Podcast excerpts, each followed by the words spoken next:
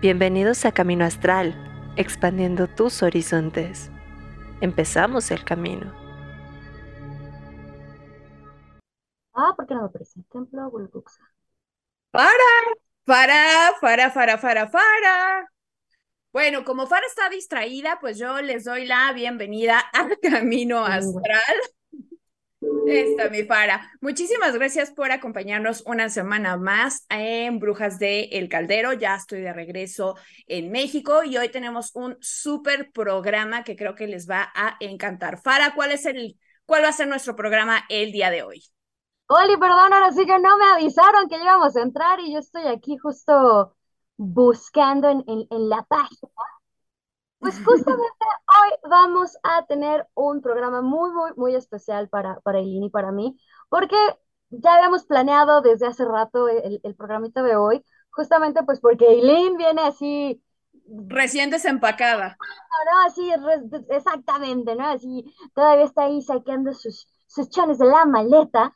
Y justamente a mí que me apasiona mucho Corea, pero realmente lo que me apasiona es esta parte de la religión, de los templos, de la cultura, más allá del K-pop y, la comida. Entonces decidimos hablarles sobre, mm, diré, y aparte ligándolo un poco con el programa que tuvimos de, magia en, en, las vacaciones y en los viajes y todo esto. Entonces les vamos a hablar de viajes con magia, pero específicamente Japón, que de eso se encargará. Y Corea. Así es. Y antes de comenzar, ya saben, este, pues aquí les damos el dato curioso, el dato jocoso o la noticia jocosa relacionada con brujería o caminos espirituales. Y en esta ocasión les traigo una recomendación para todas las personas que están en la Ciudad de México y es la exposición de brujería en el Palacio de la Autonomía en la UNAM. Va a ser una exposición donde justamente lleva el nombre de Maleus Donde a través de eh, piezas nos van a estar contando y van a estar abordando sobre eh, pues, de qué trataba el Maleus Maleficarum, qué cosas tenía el Maleus Maleficarum, eh, cómo identificar una bruja, algunos de sus pasajes, entre otras cosas. Y la entrada va a ser 100% gratuita para que se den una vuelta a la exposición de brujas en el Palacio de la, de la Autonomía en la UNAM. Sí, de hecho, justo un amigo me, me, me escribió y me dijo, oye, va a haber no sé qué de brujería en la UNAM. Y yo, ¿de qué? ¿Cuál, ¿Qué me hablas? Así es que gracias a Eilincita ya nos estamos enterando. Y también seguro tienes las efemérides. Pues esa era, era el dato jocoso. Mira, yo que quisiera, para yo, yo quisiera que todos los días. Las secciones. A mí no, a mí, a mí, a mí no me, no me las secciones. Me hubieras dicho efemérides, no hay. Y yo aquí, ah, mm. Para tú tirándome el evento, qué bárbara, qué, qué bárbara, tirándome el evento. ya, me parezco al Rich cuando no tenemos tema de programa y yo, Rich, no hay tema para el programa todavía. Y al final, Rich, sí, bueno, ¿y cuál es el tema del siguiente programa? Y yo, vamos a hablar de algo bien chido. Mira, la efeméride es que ya nos acercamos a octubre entonces estamos así a nada de octubre de estar en el mes más especial y entonces pues bueno, vayan a la exposición de brujas. Muchas veces decimos que no tenemos este tipo de eventos y qué padre, ¿no? Que una institución con tanto renombre como la UNAM haya hecho esta exposición y sobre todo de un libro Ah, desastroso, pero que también fue importante para la época. Y aquí un dato también curioso acerca del Malleus Maleficarum. Eh, vamos a encontrar que está escrito por dos personas, ¿no? Por Joseph Sprenger, no, por Henry, Heinrich eh, Krimler y Jacob Sprenger. Pero la realidad es que Jacob Sprenger solo escribió el, el prólogo.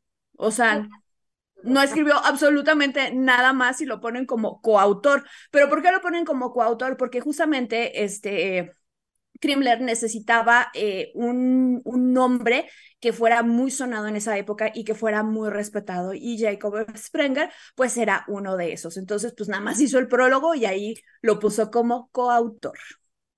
Pues, así que ya, así ya saben, si ustedes quieren pasar a la historia, pueden escribir el prólogo de algún libro. No, no es cierto también sabes qué es lo que me llama la atención, al ver cómo lo abordan. ¿No? digo, este libro no puede, puede ser brutal, pero también ser interesante ver el cómo es que la UNAM aborda, ¿no? Una institución académica como tal. Yo creo que lo van a ir, lo van a, no sé, siento que va a ir tirando un poco hacia un corte histórico, pero también hacia un corte feminista, porque mucho del libro pues es misoginia pura. Justo también iba por ahí, siento que va a ir como por esa cuestión eh, feminista, entonces ahí, ah, pues podemos ponernos de acuerdo y hacemos así como, este... El review. de aventura y vamos ahí todos a ver qué tal. Pero Eileen, yo porque miren, he de decirles que además Eileen nos ha contado, así nada más nos ha dejado con, con la duda, así nos ha dicho como, ay, miren esto, miren aquello, y estamos así de ya. Cuéntanos, cuéntanos el chisme. Pero creo que antes de hablar como tal, ¿cómo elegiste cómo llegó a ti Japón? ¿Por qué dijiste, órale, me voy? Pues mira, este, creo que la respuesta está en el primer programa que ustedes me invitaron, que fue justamente hablando de los yokais. Eh, para mí los, los, eh, pues los espíritus, eh, los seres elementales siempre me han llamado la atención. Y si bien tengo un cariño muy profundo a estos seres elementales que conocemos como hadas, gnomos y todo esto muy, muy europeo, o acá en México, este, los, los chaneques y demás, pues eh, conocí las historias de los yokais por medio pues de los animes, ¿no? yo decía, bueno, ¿y estos espíritus de la tierra y fantasmas qué son? Y justamente pues bueno, empecé a, involucrarme un poco más y pues también vamos a, aquí tampoco no vamos a mentir, ¿verdad? También soy otaku. Entonces, entre, pues sí, me gusta el anime, no vamos a mentir, entre ese deseo pues, pues por conocer el país donde producían el anime y también la cuestión cultural este, y de estos espíritus que a mí me, que me fascinan, que son los, los yokais, pues dije, ¿por qué no? ¿Por qué no? Este, estuvimos ahorrando como un año, casi no salí, pero pues ya se logró y pues me fui. Sí. Justamente lo pregunto porque, sabes, muchas veces, mmm, nos, por ejemplo, en mi caso, ¿no? A mí todos me decían, oh, sí, a, huevo te vas a Corea porque, pues, por el K-pop, ¿no? Te vas a buscar a los BTS, te vas a... Y yo así de, no, dude, en serio te juro, o sea, mi, yo soy ñoña, ¿no? Igual que tú, ¿sabes? Planeo así de voy a ir acá y acá, ya me investigué el templo, cuánto cuesta, cómo llego, qué hay, qué espíritu chocarrero me va a salir de ahí. y, realmente era como de, o sea, ibas de, de, templo en templo, porque además creo que eso es algo que, que, que, me encantó de Corea y que por lo que he visto, tanto con, con lo que tú me has platicado y lo que me ha platicado Richie y otros amigos sobre Japón, es que de verdad vas caminando y es así como ¡pum! un templo, ¿no? Y tú, ah, Y, y, y además, también esto de que, igual, ¿no? De que, ah, ¿quieres ir al templo tal? Sí, bueno, súbete a la montaña. Y tú, ¿cómo? Perdón. Sí, así, súbete a la montaña. Y luego además ahí, todavía, trépate como otro kilómetro en las escaleras o en el camino o en el sendero ahí en medio del bosque. Y tú como, uh, y ya está arriba así el templito bien chiquitito. Eh, de verdad, o sea, les vamos a estar compartiendo en, las redes sociales eh, parte de nuestros viajes, videitos y fotos para que vean porque acá en México sobre todo, es decir, los templos sagrados que no sean, eh, diré, monoteístas, o sea, sinagogas, mezquitas, diré las pirámides, ¿no?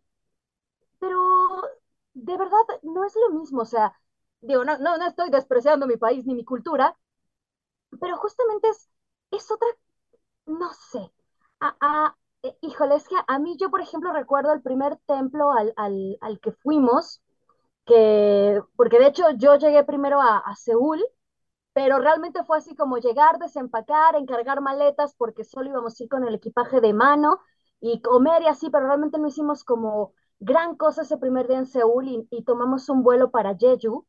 Y en Jeju realmente no, sí hay mucho chamanismo, pero yo, por ejemplo, no encontramos templos, porque está, así como oí hace rato que te perdiste en el aeropuerto, ya me perdí en todo Jeju.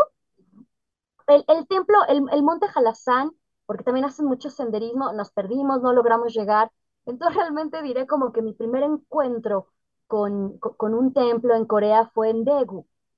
Y, y me tocó así, ¿no? De que toma el camioncito a no sé dónde rayos. Y luego toma el otro camioncito a no sé dónde y te bajas y algo que me dio mucha risa, había un, un repelente, o sea, había unas máquinas repelentes, yo decía, pues, ¿qué onda, no? Y así como, como si fuera un despachador de gasolina, era así de bañate en él. Yo, yo, yo soy Ah, de, yo hago lo que me dicen, ¿no? Ya ahí tiene el letrero, dije, yo voy y me, y me baño en el repelente ese. Y, y camínale, camínale por el sendero, y además había letreros que decía así como de, cuidado con los jabalís. Y yo así de, si ve un jabalí no corra, y yo, ah, claro, porque estoy bien acostumbrada a ver jabalís, ¿no? Y era subir, subir por, por el sendero, eh, por el camino y ver el, el bosque y muchos, muchos ríos, muchos lagos, muchas, em, como, ay, ¿cómo se llaman? E- Estanques, contacto con la naturaleza, digamos, ya desde ahí uno va entrando pues en una meditación, en una introspección, en una admiración, montón de pajaritos, mucho ruido natural, ¿no? Ejemplo, bueno, tú y yo que estamos acá en la Ciudad de México, que normalmente es que si el tráfico, que si la tele del vecino, que si yo tengo una vecina que le encanta cantar karaoke y juro que no soy yo. Entonces, de repente, el, el, el así como, wow, ¿no? Y entonces de la nada, así, pum, sales y te enfrentas a un templo. Además, bueno, en Corea los colores son, son verdes, son rosas, ¿no? Más, este, mm, muy coloridos realmente. Y también, ¿no? Y todavía súbete más escaleras. Y, y además hay como pequeñas cositas que si no Ujú. tienes idea de, de nada, o sea, en este caso del budismo, si es como, y, y, y nos quedamos como con aparte me tocó ver también como festividades, entonces de repente estaban adornados con lamparitas y de repente con flores, pero y también al ser un, un templo, diré como abierto, y bueno, el templo es cerrado, pero diré, o sea, hay, hay una gran plaza, no sé, o sea, yo de verdad sí fue una experiencia que sí me quedé como, Y justo lo que dices de los, de los templos, me pasaron muchas de las cosas que les cuento, que les voy a contar paranormales, tienen que ver mucho con templos. Y lo que dice Farah es cierto, este, cada templo tenía una energía muy particular, de, porque, mira, yo vine, yo vengo la más purificada, templo que entraba, yo me purificaba, yo ya ahorita estoy de, este, pero a lo que voy es que en uno, por ejemplo, este, fuimos al Fushimi Inari, que es este, el, el de los famosos arcos Tori, este, estos que los vemos por todo TikTok, y ahí me pasó algo muy curioso. Obviamente nosotros fuimos temprano, pero estaba atascado de gente, ¿no? Y sí, o sea, entiendo, es un sitio turístico y más porque en TikTok pues se ha hecho muy viral, ¿no? Entonces, esta, estas fotos asteric caminando por los, este, por los arcos Tori y todo, ¿no? Entonces, obviamente sí estaba muy bonito, mucha gente. Y nos tocó ver una ceremonia shintoísta, justamente que estaban este, dedicándola a la diosa Inari. Y fue una cosa preciosa de ver porque pues es algo que no tenemos cerca y pues sí se sentía un, un, una solemnidad, eh, una cuestión mágica, una cuestión también sagrada. Pero ahí nos, no nos tuvo lo, lo, interesante decidimos que eh, íbamos a, treparnos hasta la cima del cerro y no, no íbamos a pelear con, con el diablo, ¿verdad? Porque dicen, ah, sí se fue al cerro a pelear con el diablo. Lo que pasó es que obviamente eh, dentro de los primeros arcos, pues va, va, muchísima gente que quiere como vivir la experiencia de estar por esos, por esos arcos y que va a tomarse la foto y el video asteric, vamos, no vamos a mentir. Yo en esta ocasión me hice el, el propósito que dije, a ver, de ida este, voy a entrar justamente en un estado contemplativo y de meditación. La foto asteric va a ser de regreso. Y lo que pude notar es que eh, al principio, pues bueno, haces una reverencia, si, si eres respetuoso, pues si no te, este, se, nada más se mete, ¿no? Entonces sí hice una reverencia al, al entrar y yo he contado que yo no suelo percibir mucho la energía, tiene que ser una energía muy desbordante para que yo sea capaz de sentirla. Y lo que sentía eran como olas, como una, como una oleada justamente cuando se iba caminando, pero era una, una oleada muy ruidosa, era una energía como muy, muy, muy, muy ruidosa. Y entonces, pues bueno, este, seguimos caminando y llegamos al primer descanso y fue algo muy curioso cómo esa energía de repente se paró por completo. En el primer descanso ya no sentí nada. Y dije, ay, no sé, me estaba dando el sol, yo tengo una insolación o qué, porque yo soy también una persona muy lógica. Entonces entramos otra vez a los arcos y otra vez empezaba a sentir toda esa energía, pero era una energía muy ruidosa. Obviamente, este, porque pues sí está pesado y estaba haciendo un calor y una humedad increíble, pues las personas pues van desistiendo de la misión, ¿no? Entonces se va haciendo cada vez menos gente. Y entre más te vas internando en la montaña y entre menos gente va apareciendo, la energía cambia de estar como estas olas ruidosas, de un mar como muy ruidoso, comenzaron a ser como olas un poco más quietas, más quietas, y también tú, pues sí da una sensación de incomodidad. En lo personal sí tuve una sensación de incomodidad de porque estoy aquí, porque estoy atrapando esto, yo podría estar abajo en el descanso tomándome esto.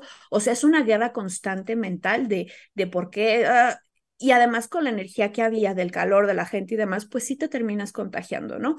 Bueno, Mientras más nos acercábamos a la cima de la montaña, la energía se iba haciendo más tranquila, más tranquila, más tranquila, más tranquila, más tranquila. Hasta que ya llegamos este, a la cima, presentamos respetos, dimos, este, hicimos un pequeño rezo, estuvimos este, meditando un ratito y fue algo muy curioso porque estaba yo ya muy cansada, pero al momento de llegar y hacer todo eso fue como, ¡fum! me quité un peso completamente de encima y la bajada se sentía completamente diferente. A pesar de que mi cuerpo estaba cansado, la energía ya no se sentía como olas ruidosas, se sentía como si fuera un río.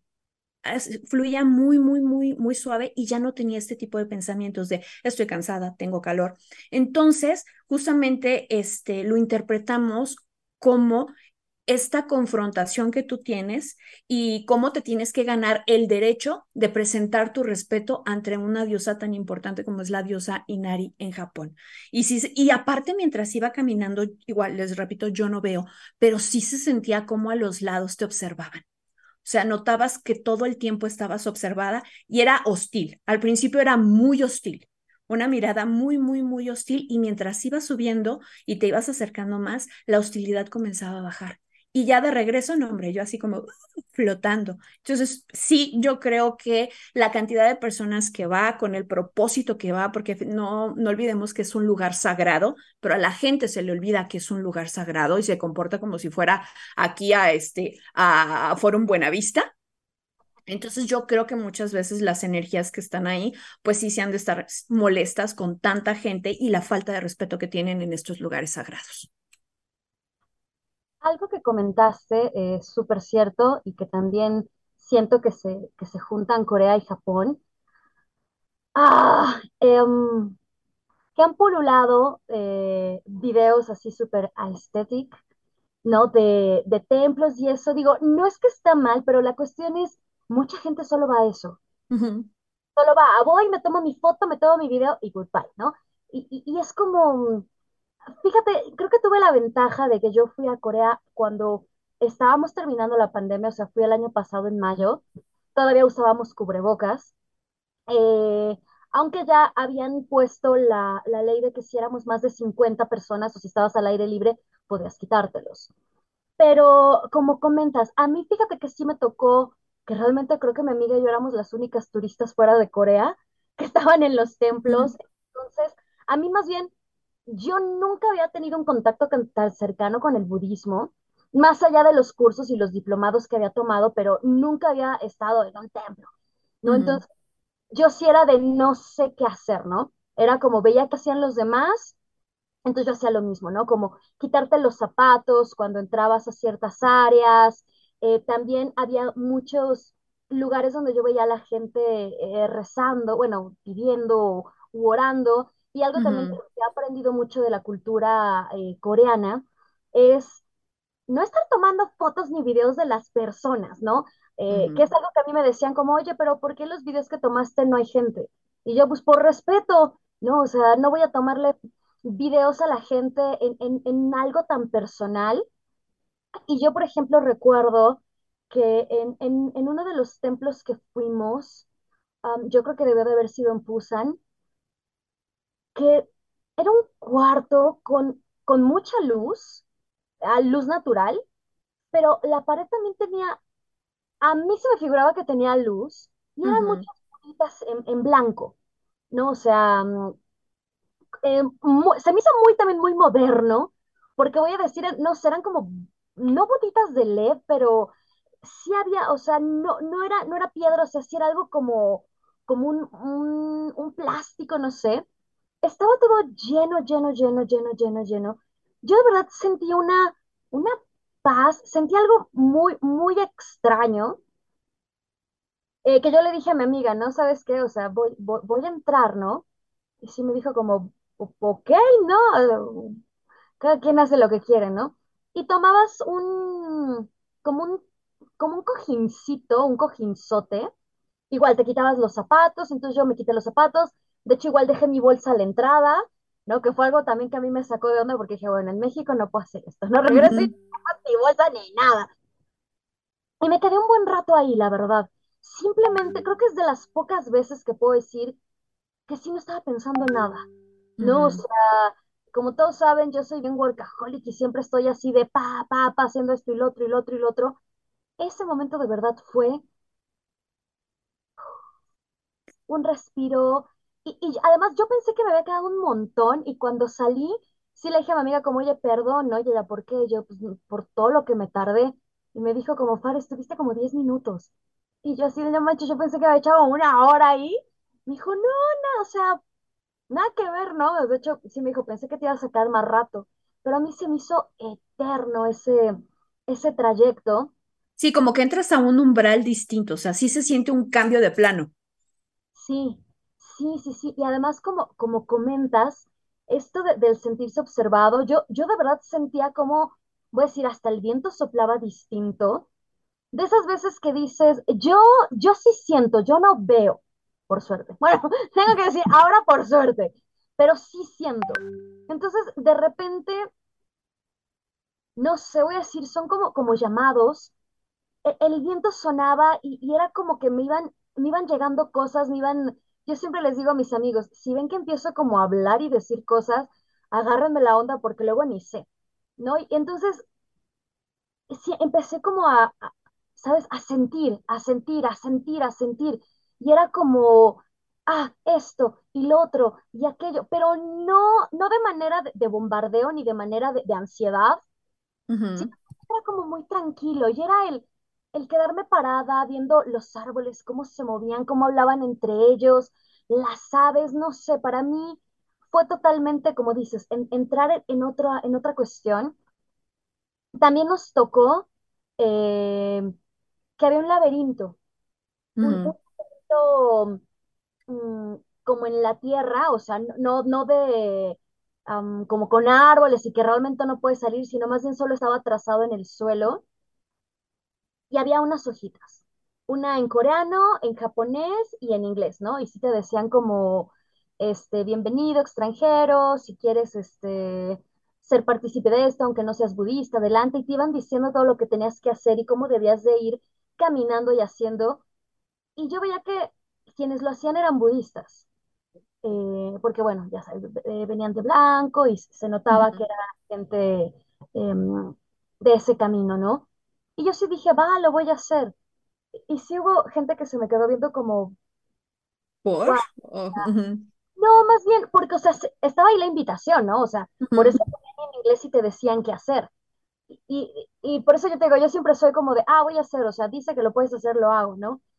Y, al final sí me dijo, mm, una señora me regaló una, una, una florecita de papel y sí me dijo así como, ah, gracias, ¿no? Y yo como, "Oh, Ujú. gracias, ¿no? Pero no, no sé, es, Yo es algo que siempre hago y que siempre les digo a los demás, ¿no? El hecho de estudiar religiones, el hecho de, de que me apasionen también mucho las culturas, también me ha hecho una persona muy respetuosa y a mí me encanta, me encanta, me encanta cuando viajo ir a los templos religiosos. Ujú. Sin importar mi religión, me encanta, me encanta, me encanta, me encanta conocer, ¿no? Em, te digo, también había una donde había em, farolitos, farolitos blancos, en otros farolitos de colores. Me tocó también en otro templo que había unas como cachos de, no sé qué eran, como barro o, como una teja. Y entonces ahí la gente, obvio, lo, lo, lo comprabas y ahí ponías tus peticiones. Ah, sí, igual en, en, en, Japón. Pero fíjate que este, aquí aguas, gente, ¿eh? No crean que, o sea, nos tocaron experiencias bonitas eh, en templos, pero también a mí en lo personal, las veces donde me he llevado sustos tienen que ver mucho con centros religiosos. Eh, a mí siempre, no, pues ya, o sea, yo ya debería de ir mentalizada de que me meto a un centro religioso y yo voy a tener ahí un incidente paranormal, porque justamente, este, en otra, eh, que esta, esta sí ya no se las conté, esta me la, me la estaba guardando para este programa, pues resulta que yo voy por una callecita como dice Farah, si es cierto, o sea, tú volteas y un templo, y caminas dos cuadras y mini templo, y tres y templo grandote, ¿no? Bueno, iba por una calle y me llamó la atención un templo que se veía así como muy viejo, ¿no? Y yo dije, pues yo voy a entrar. Entonces entro y, y trato de ser muy respetuosa con los lugares a los que voy. Entonces, pues bueno, obviamente se veía muy viejo este lugar, no había nadie, y tras me doy cuenta que tiene un cementerio. Está el templo y tiene un cementerio, y yo, madres, dije, bueno, ni modo. Pues voy, y bueno, eh, eh, presento mis respetos a, la deidad y a los espíritus que ahí habitaban, diciéndoles que pues bueno, venía del otro lado del mar, venía a presentar mis respetos, no venía a hacer nada malo y pues bueno, simplemente quería contemplar, conocer y que me permitieran salir bien. Bueno, hago eso y ya de regreso hubo algo como que me jaló, por así decirlo, y en ciertas tumbas tuve que hacer una reverencia, o sea, como que a mí como que sentí de aquí tienes que hacer reverencia, aquí nada de estar filmando, nada, porque no. Este, y bueno, y bueno, pues me salgo y digo, no, pues yo me llego como, este, yo me voy como llegué, hará todo muy bien. Pero, y aquí este es un consejo que lo digo a ustedes, pero también es para mí misma, aprendan a escucharse. porque Yo empecé a estar más irritable, pero yo dije, es que estoy cansada, es que es el calor, es que es esto. Y muy irritada y muy irritada y muy irritada y muy irritada. Yo dije, ah, bueno, se me va a pasar. A los días, este, platico con un amigo que él y yo tenemos una conexión muy profunda y pues él me ayuda en unas cosas y yo le ayudo en otras. Y una de las particularidades que tiene mi, amigo es que él sí puede ver espíritus, ¿no? Y me dice, y estamos muy conectados. Y me dice, oye, ¿sabes qué? Revísate. Y yo, ¿por qué? Me dice, se te pegó algo. Me dijo, ¿a dónde fuiste? Y ya le dije, no, pues he ido a muchos lugares. Y me dijo, se te pegó algo. Dice, traes algo. Chécate. Y ya yo así como, ah, ok, empecé dos más dos, ¿no? Bueno, le hablo a mi maestra de, de tarot este, y también pues es brujita y amiga personal, y este, le dije, ¿sabes qué, Ana? Chécame, porque ahorita yo no tengo herramientas aquí, porque no es como que voy a comprarme el saumerio, o sea, no, tampoco es como que, ay, voy a prender el, el, incienso en el departamento donde me estaba quedando, pues tampoco, ¿no? Entonces no tenía muchos elementos con los cuales yo hacerme una limpieza, y pues le pedí a mi amiga que, mi maestra que me checara. Y este me empieza a checar y me dice, oye, dices que veo un viejito y yo, sí, dices que veo un viejito que está muy confundido, pero tenemos que saber por qué se acercó a ti. O sea, ¿qué es lo que le atrajo de ti? Si es una energía que ahorita tú estás manejando, una vibración con la que se sintió atraído o qué pasó. Bueno, ¿qué hiciste, no? Pues ya le cuento, no, pues hice esto y esto, le dije tal, tal, todas las, las palabras que le había dicho a la deidad, no sé qué. Digo, pero había un cementerio. Y ya me dijo, ok, dice, a ver, bueno, sí, seguimos indagando. Y me dice, oye, ¿fuiste a un lugar donde había muchas espadas? Y le dije, sí, pero ya tiene muchos días de eso. Y fue pues un museo. Y me dijo, no, pero, o sea, muchas, muchas, muchas, muchas espadas. Y yo, no. Y entonces en eso, pues ya platicando, este, eh, que eh, con, pues con mi esposo, con quien iba, me dice, empezamos a averiguar cuál era el templo al que habíamos entrado y trácalas. Pues resulta que este, el templo se llama Daikokusan. Y ese templo, lo que pasó ahí es que hubo una batalla en el año de 1868 en Japón, que fue la batalla de Bueno, donde este, pues los samuráis estaban en contra ya del emperador y todo eso, muy, muy el último samurái, muy a la, a la Tom, este, a la Tom Cruise. Bueno, en el Parque Bueno hay un, hay un monumento dedicado justamente a esos samuráis caídos los que lograron escapar de, de, esa localidad del Parque de Bueno fueron a refugiarse a ese templo. y terminaron masacrándolos en ese templo. Y yo, ok. Y ya este, pues bueno, lo que tuve que hacer, pues imagínense, o sea, llegar yo al Oxxo, dije, pues es que, ¿qué puedo hacer? Entre que mi maestra me estaba ayudando con cosas, pues Sí. cómprate medio kilo de sal, ahorita una, una, este, agua, y curiosamente todo se alineó a que tenía justamente que visitar otro templo que está también muy asteric y muy famoso, este, en TikTok, que es el Yasakanamba, que tiene una como cabeza de león de 12 metros. Este, lo pueden buscar así, es súper viral ese, ese templo, pero tiene la particularidad, además de ser asteric, que la gente, entre otras cosas, va para quitarse espíritus. Y yo, si voy ahí me quedo también. Entonces, este, pues ya fui, presenté igual respetos, este, y le pedí a la deidad que ahí justamente reside, pues le dije, mira, ¿sabes qué? Te vengo a entregar el alma de esta persona porque yo no puedo ayudarla, yo no sé cómo ayudarla y francamente no quiero ayudarla, por eso yo no quiero ver, no me gusta y no sé cómo. Entonces, esta persona es de tu, este, es de tu país y cree en ti. Te vengo a entregar esta alma para que tú la guíes, para que tú, este, la conduzcas al lugar al que tiene que ir, porque está muy confundida. Pues bueno, ahí me tienes meditando, ahí me tienes este, haciéndome pues limpieza adentro del templo. Obviamente había muchos extranjeros y así como que pues está loca, pero pues yo dije, mira, no trae muertito pegado, me vale. Y empecé a aventarme puñados de sal. La, los turistas sí era así como de, ¿qué está haciendo esta loca aventándose puñados de sal? Pero los japoneses sí volteaban a verme así como de, yo sé cosas y tú sabes cosas. Así como de, ah, ok. Entonces ya me empecé a aventar la, la sal. Fui a comprar un amuleto justamente este, que era para eso. Y yo no me lo quité como en, en, todo el viaje, ¿no? Y lo que tuve que estar haciendo fue estarme bañando literalmente con sal consagrada por cualquier cosa. Y mi maestra pues haciendo sus cosas. Y ya después me dijo, ¿sabes qué, Eli? Es que pocas veces me pasa, pero mientras te estaba haciendo el trabajo, este, la vela soltó así el chispazo y se me, y se me rompió el plato por la mitad. Y yo. Y me, y me quedé pensando, me fui a meter a peores lugares en Inglaterra donde hacían cosas a las personas horribles, torturas, o cosas horrendas en Inglaterra. Ah, voy a un templo, presento respeto, pum, muertito. muertito pegado. De hecho, justo dice eh, Genbu Momochi, qué buen tip presentar tus respetos. Pues mira, ya, ya es lo que le pasó a Aileen. Pero yo creo, o sea, no, no fue que yo fuera a presentar mis respetos al templo per se. Yo creo que fue justamente lo que sucedió ahí, las almas que se quedaron ahí y pues que se, también tenía un cementerio. Porque igual dice, igual, eh, Momochi, hablar de bueno es hablar de una familia de ninjas.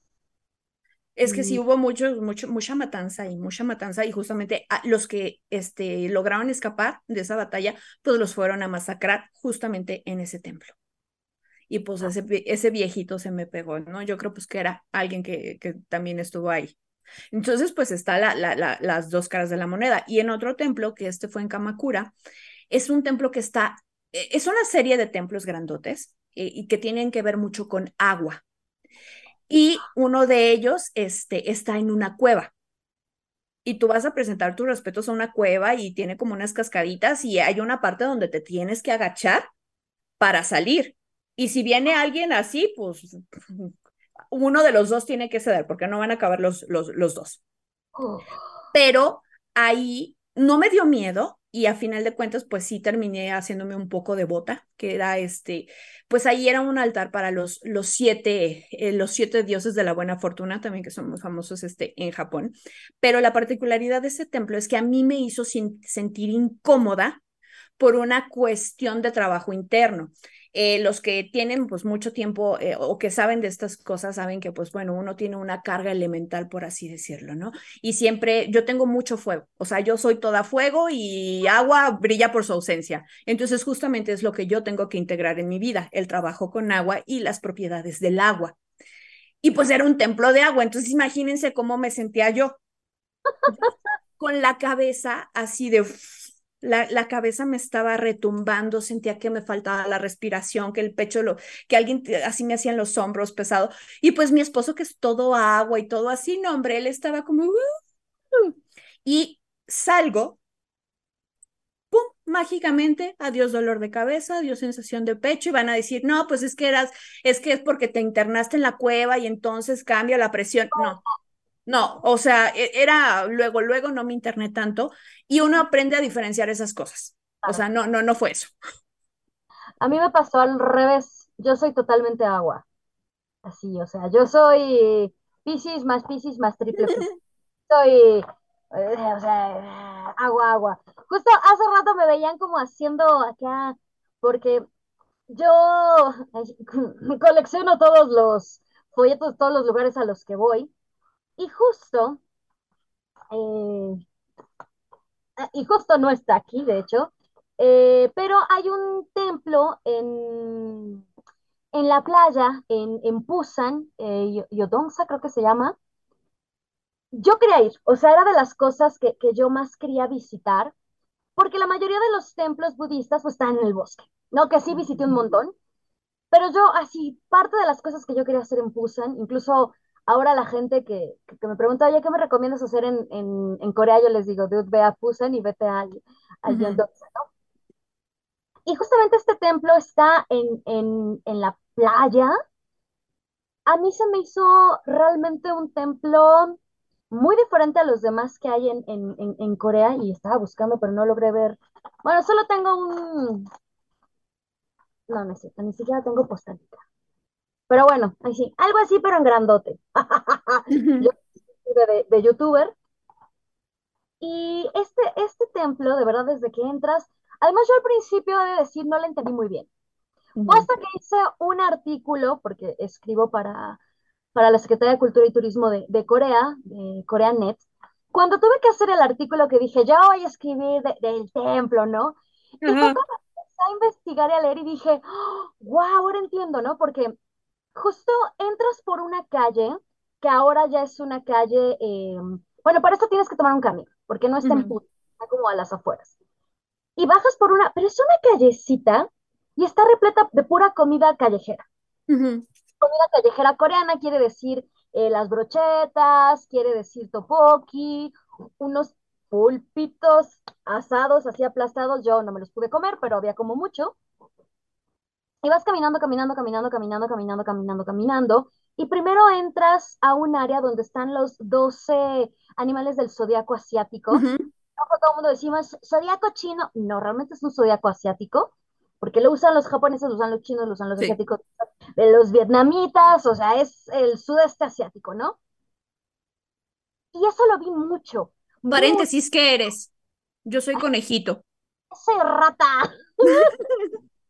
Pero fíjate que también vi muchísimo eso de, de los del zodiaco asiático, no solo en templos, también en Jeju, en un acantilado, estaban así en un tipo mmm, reloj solar, eh, pero aquí en eh, regreso al, al, templo en, en, Busan, estaban así eh, en forma, no de animal, o sea, en forma de animal, pero en dos patas, y además vestidos como samuráis.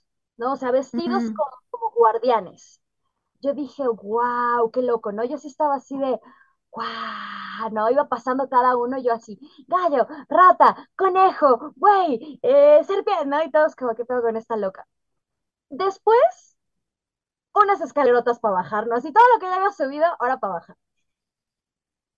Y además, pero aparte, las escaleras como que no te dejan ver, entonces vas como bajando, bajando, bajando, bajando, bajando, y de repente llegas a un descanso porque hay muchos descansitos, como, como bien decías, y así, ¡pum! Tienes el, el mar y, y, además empiezas a ver que el templo tiene muchas áreas. Uh -huh. Entonces era como, ¿para dónde voy? ¿Derecha o izquierda?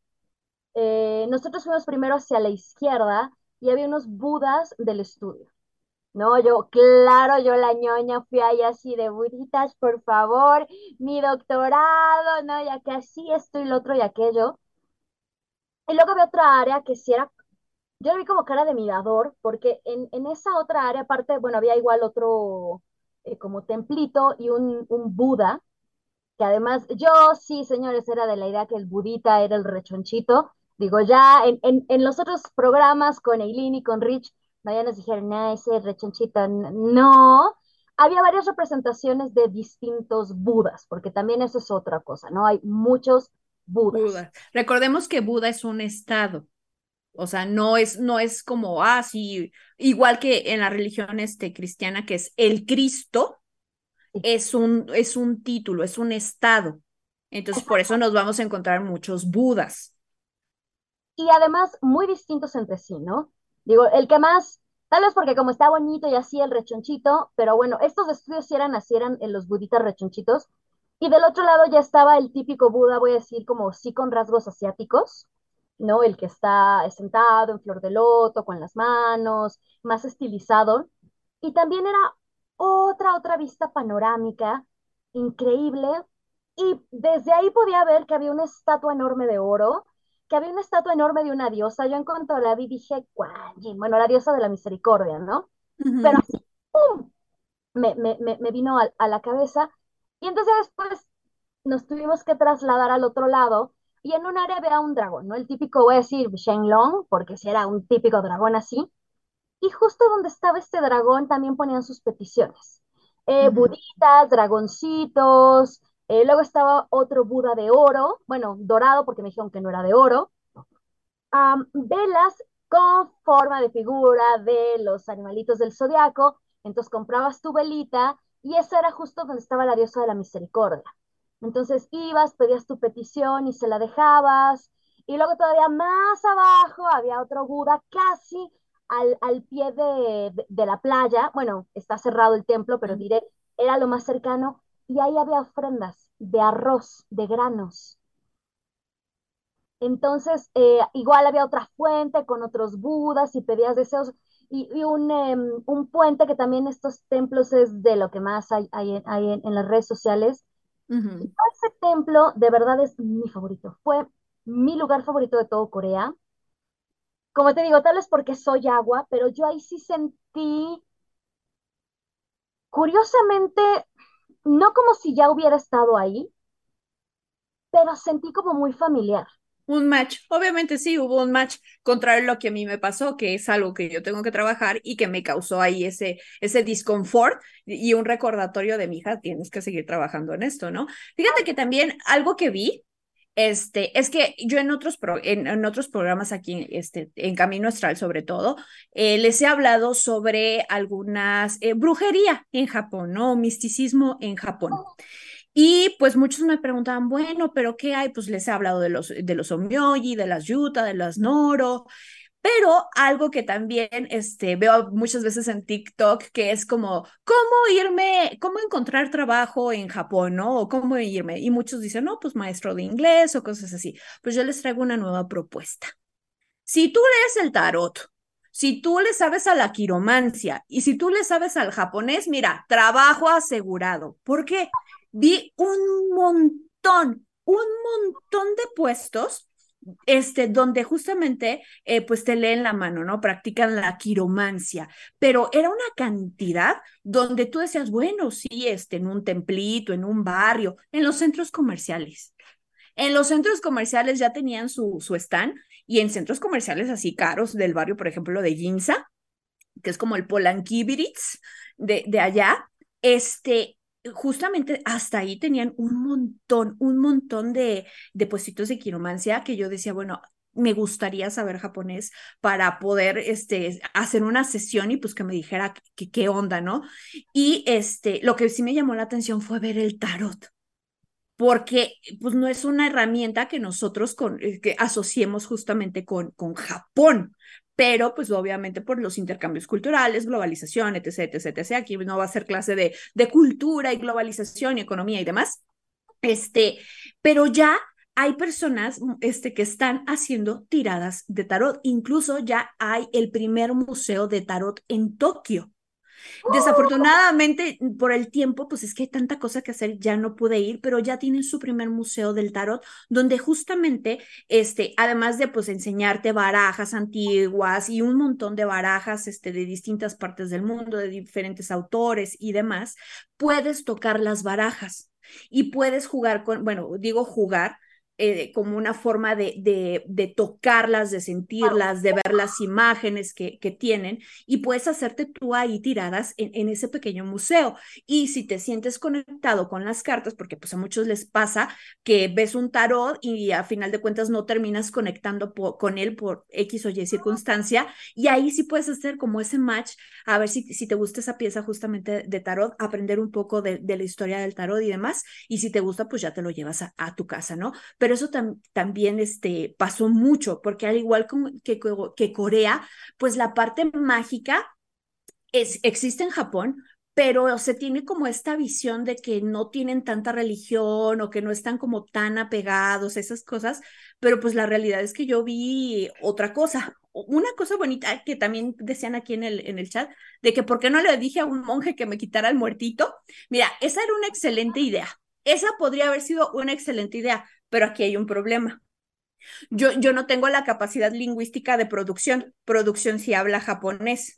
Este, mi esposo habla japonés de un niño de tres años, cuatro, si nos vemos muy, este, muy, muy buena onda. Yo de tres meses, yo soy un bebé de tres meses. Entonces, imagínate, explícale una situación a un monje. Y yo no quería ser ese tipo de, de turista rascuacha, que es como, uy, no hablo el idioma, pues te hablo en inglés. No, pues no.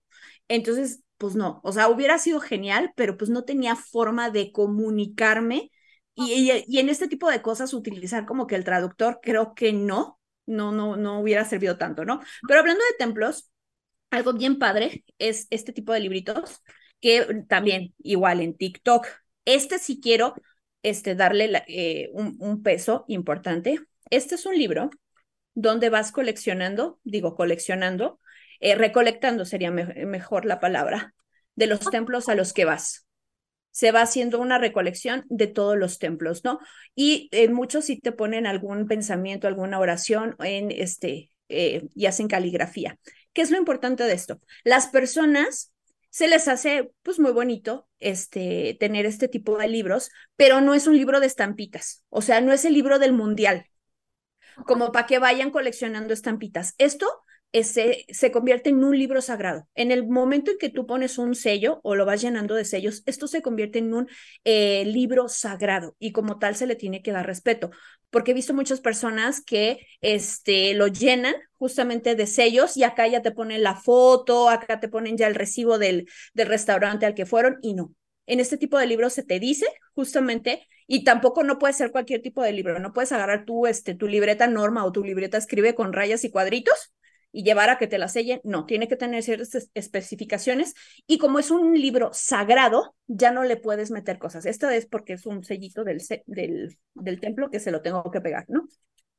Pero ya no le puedes volver a meter otra cosa que no sean sellos o que no sean sutras, que no sean cosas sagradas. Entonces, si alguno este, eh, tiene la posibilidad de ir a Japón y de hacer este tipo de cosas que sepan que no va a ser su, este, su, este, su álbum de, del mundial donde puedes intercambiar estampitas y, demás. No, esto es, un, esto es algo sagrado. Súper hermoso. Justo al inicio del programa que nos comentabas del libro, yo les comentaba, y era lo que estaba buscando, pero no lo encontré, que en Corea no había como tal. Había, pero era sí eran los templos, pero creo que fue más bien como en, en, en Suwon, en la fortaleza, y era más bien para niños, que eran sellos de estos que son metálicos y que de tanto aplastarlos queda marcado en la hoja. Y sí. era, de hecho, era en el folleto donde ibas haciendo, pero sí era una actividad para niños, pero ya saben, la Fara dijo, a mí me vale tres pepinos. Y entonces yo iba también marcando, pero no es la misma, no es la misma eh, intención ni, ni, la, ni la misma idea, ¿no? Y wow, creo que, o sea, wow, Eileen y yo podemos hablar de, de, Corea y de Japón y de. ¡Ah, bueno, ya, ya! ¡Ya casi se acaba el programa! ¡Ay, no! Por eso decía, o sea, podemos echarnos acá, ¡Woo! Sí, y no, hombre, y yo que venía preparada para hablarles de los amuletos y eso, porque sé que les gusta, les gusta no, la pero cosa. A hacer otro sobre a, amuletos, tal vez en, en, en las tradiciones.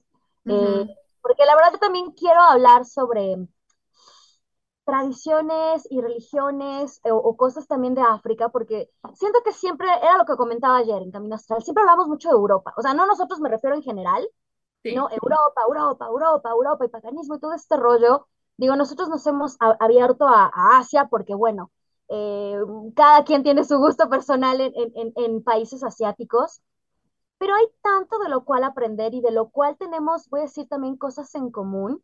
Esto que mencionabas del tarot, yo también lo vi, me super sacó de onda. Eh, de hecho, ni en, en, un área también muy concurrida, de puros, puros, puros coreanos. De hecho, creo que esa vez entramos mal o llegamos mal. Nosotras íbamos hacia el Bukchon eh, em, Traditional Village, que es donde típicamente te pones el, el que es el, trajecito típico eh, coreano, y caminas y que la foto y no sé qué, pero entramos como por otro lado y había un montón de gente y un montón de restaurantes locales.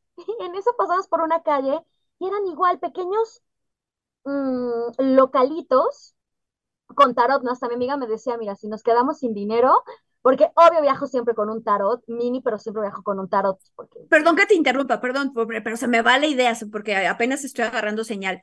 Importante, este, este ejercicio también yo lo hice. Me llevé mi tarot, como dice la Fara.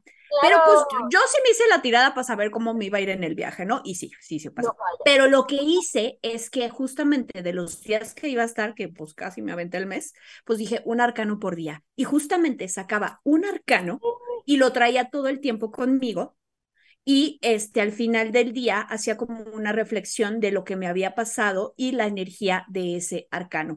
Y también cargué mi, mi tarot en ciertos, en ciertos lugares, no en todos, porque pues también, ¿verdad? pero sí este, llegué a cargar mi, mi tarot en lugares muy, muy, muy específicos. Ese es un tipcito. Sí, yo por eso lo decía, yo siempre viajo, yo viajo con un tarot mini que ya tengo como seis años, que es el tarot de los gatos paganos, me encanta ese tarot, y justo tengo la versión pequeñita, y igual, ¿no? Me encanta, eh, digo, porque ese tip que nos das es mucho, sobre todo para quienes van principiando, es una de, de hecho, de las, de los trabajos que se hace un arcano por día y ir trabajando con él, yo lo que hago, nunca falla, que así, ay, vamos a ver cómo nos va a ir. O, lugares que de repente dices, aquí, ¿no? Por ejemplo, a mí me pasó en, este, en el desierto del Sahara, que sí fue como, tengo que, ¿no? Y, pero te digo, me llamó la atención porque siempre pensamos que es como tabú, que yo sí ya lo he comentado y lo voy a volver a comentar. Yo he visto muchos idols eh, cantantes coreanos específicamente de K-pop que de repente dicen como, no, es que el dios del trueno este, no nos dio permiso, cosas por el estilo. Y sí digo, wow, porque no hay una religión tan marcada, pero tienen muy presente, aunque tal vez no tan presente, eh, esta cuestión de el chamanismo o de las religiones antiguas. Pero pues bueno, ahora sí, mi querida Eileen, ya se nos fue el tiempo. Digo, tenemos más, más para seguir hablando y para seguir haciendo programitas, pero eh, quiero agradecer que anduvieron por acá a mi querida Ale Lovewood. ¿Cómo no que anduviste por acá, mi Ale? Un, un saludote enorme.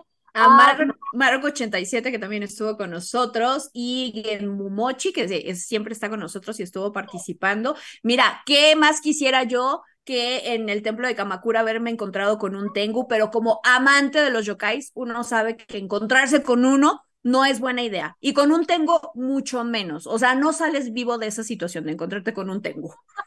no, sí, sí, mejor que bueno que no pasó.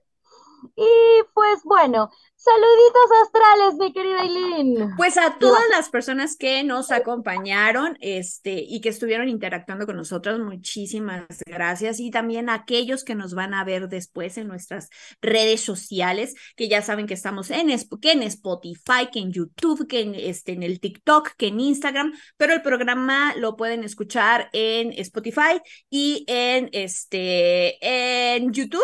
Entonces, un saludito también para esas personas que nos van a escuchar después. Sí, yo siempre lo digo y me encanta, en distintas partes del mundo. y también recuerden, vamos a estar subiendo eh, videos justamente de nuestros viajecitos. Entonces, eh, templos, sí, gente, no, no voy a subir a los BTS ni nada por el estilo, porque ya sé que producción va a ser alguno de sus comentarios de que secuestré ahí algunos cuantos, pero si aún no nos siguen en nuestras redes sociales, les van a estar apareciendo aquí nuestro TikTok y nuestro Instagram. Yo, como siempre, quiero mandar un gran saludo a todas mis amigas y a todos los seguidores de Leyas que siempre nos están escuchando, especialmente a mi queridísima Fer.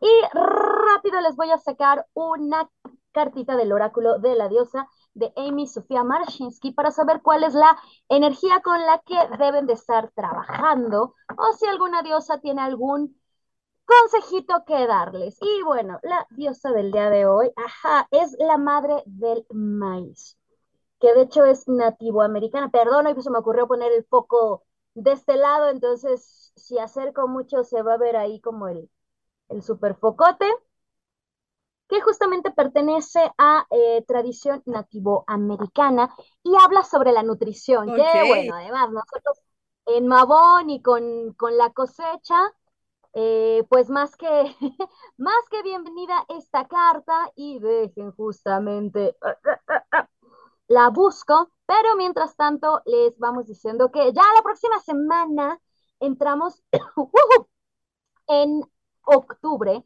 y tenemos muchos programitas ya oh, programados. Sí. vamos a estar ahí hablando de, eh, de películas de terror. También, ya saben, en Camino Astral tenemos nuestro programa especial de historias de terror. Y bueno, esta carta de la mujer del maíz dice, te doy mi pecho, la tierra, y te amamanto con maíz y grano, plantas, animales y pescado. Todo para sustentarte, todo para alimentarte, todo para nutrirte la gran señal de mi amor por ti, el alimento para que vivas, prosperes y crezcas. De mi pecho, la tierra, porque te amo. Y pues justamente la mujer del maíz trae su amor en forma de alimento para decirte que es el momento de nutrirte. Comer es un acto sagrado, puesto que un ser vivo muere para que tú sobrevivas. Tanto si eres tú misma la que cazas o matas con tus propias manos al animal que te comes, como si compras tus verduras en el supermercado. Parte del hecho de ser humanos supone dar muerte con el fin de seguir vivos. El acto de ver el acto de comer como un esfuerzo, como algo que hay que temer o evitar, es denigrar el regalo de amor de la, de la mujer del maíz, de las plantas y los animales. Y yo hoy, hoy sí les voy a hacer un poquito de adivinación porque fíjense que traigo justamente un, sistema chiquito de adivinación del santuario de Abenoseimei. Hablamos de él en, en alguno de los programas, que era el Merlín japonés, y justamente este, sale el elemento metal. Y con el elemento metal, Aveno, bueno, este nos recomienda que ah, debe de haber un cambio de dirección en las cosas que estás haciendo, porque este, te estás te estás desenfocando y no estás haciendo lo que debes. Entonces es momento de estar presente en el aquí y en el ahora para que puedas ver estas oportunidades que se, que se te están presentando y que puedas ver ese cambio de, este, de dirección que necesitas y también de soltar, de soltar los patrones que no te están sirviendo en este momento porque tienes que cambiarlos para avanzar. Entonces, pues ese es, el consejo de este, el elemento metal de Avenoseimei. Yo sí sentí la pedradota. De hecho, me hubieras dicho, quiero uno de esos. Em, pero bueno, por hoy terminamos en Brujitas del Caldero. Les recuerdo que la próxima semana en Camino Astral vamos a estar platicando sobre alquimia con una escritora argentina. No se lo pueden perder, ya saben, martes a las 8 de la noche y de verdad, no se lo pueden perder porque de alquimia no se habla mucho, ¿eh? O sea, es algo que todas las personas que estamos en el sendero debemos de saber mínimo, mínimo, así una, una pincelada, lo básico, porque forma parte de, de muchos de los rituales y hechizos y encantamientos que se hacen. Entonces, es complicadillo saber de alquimia, entonces no se pierdan el programa. Y además con una experta, como lo es Jania, ¿no? Porque una cosa es que nosotros digamos, ah, sí, les hablamos de alquimia, mira, me leí un libro, ¿no? Y además lo mejor es que va a estar en México a finales de noviembre, entonces también nos va a estar diciendo si va a estar dando algún taller, alguna plática, alguna firma. También tenemos a Monse Osuna, la escritora de eh, La Brujita Moderna, que también va a venir a México y también vamos a tener el placer de estar ahí con ella. Entonces, de verdad, octubre, vienen muchas cosas, muchos eventos, wow, a mí me encanta y siempre digo, otoño es mi época favorita, ya sé que me van a decir, ah, sí, pero Samhain, pero otoño es mi época favorita. Entonces vamos a estar con muchos programas muy, muy, muy, muy padres, tanto en Camino como en Brujas, no se los pueden estar perdiendo. Y yo soy Fara, me despido de ustedes. Yo soy Eileen y esperamos verlos la próxima semana en Camino Astral y en Brujitas del Caldero. Que tengan una excelente noche. Recuerden, sábado probablemente Astral Gaming. Que nos dice producción que sí, que sí va a haber.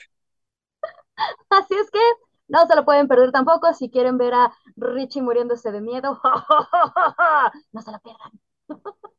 Nos vemos la próxima semana. Yo porque siempre canto, ay no. Ya de aquí a la academia. ¡Vámonos! Por hoy hemos terminado, pero recuerda que la próxima semana podrás escucharnos en nuestra fanpage vía Facebook Live. Camino Astral, expandiendo tus horizontes.